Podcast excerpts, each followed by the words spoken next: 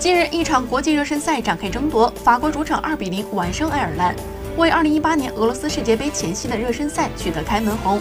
本场比赛，吉鲁延续着近期在国家队的竞技状态。吉鲁过去五场比赛打进了四球，而且这四个进球分布在四场比赛中。唯一没有进球的比赛是法国客场3比1击败2018年世界杯东道主俄罗斯。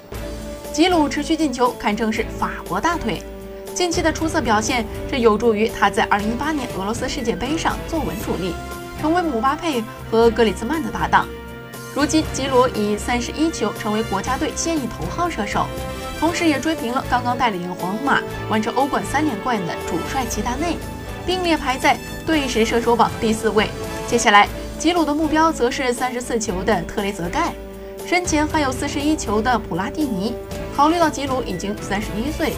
超越特雷泽盖的难度不大，但挤掉普拉蒂尼第二的位置难度不小。